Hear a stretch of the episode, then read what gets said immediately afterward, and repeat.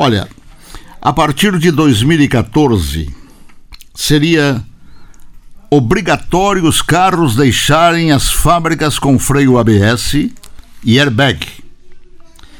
Se nesse 2020 estão cumprindo isto, eu não sei.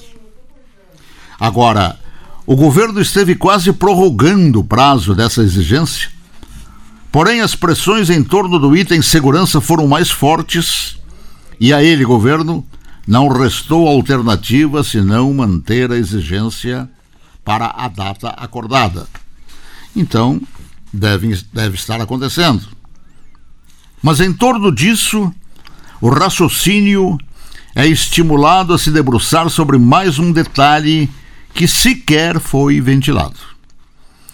É que o jornalismo da rede Bandeirantes, algum tempo atrás, produziu uma reportagem sobre os altos índices de procura de empresas especializadas em blindagem de automóveis e caminhonetes. Esse serviço passou a ser tão procurado no Brasil que encomendas só são aceitas para entrega três ou quatro meses depois da encomenda ser feita. É muita procura em razão de muito assalto.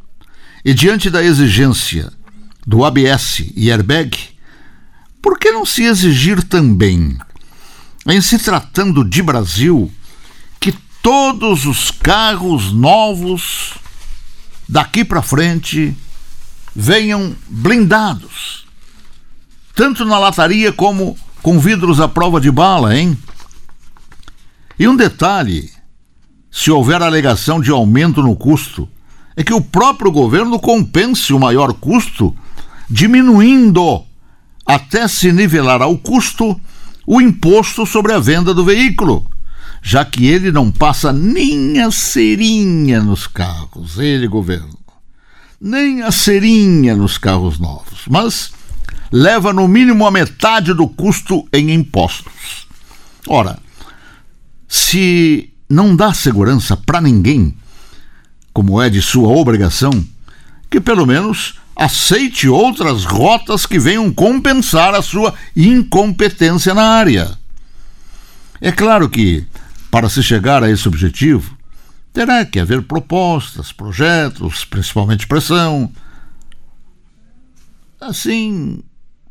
Que que, olha, resta dizer, senhores deputados e senhores senadores, nos resta dizer, abracem esta causa e façam alguma coisa pelo povo.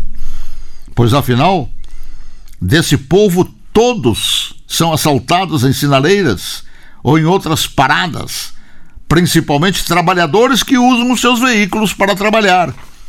Então, senhores deputados e senhores senadores, com suas vidas nababescas, que são sustentadas pelos seus Zés das marmitas, façam alguma coisa, ok?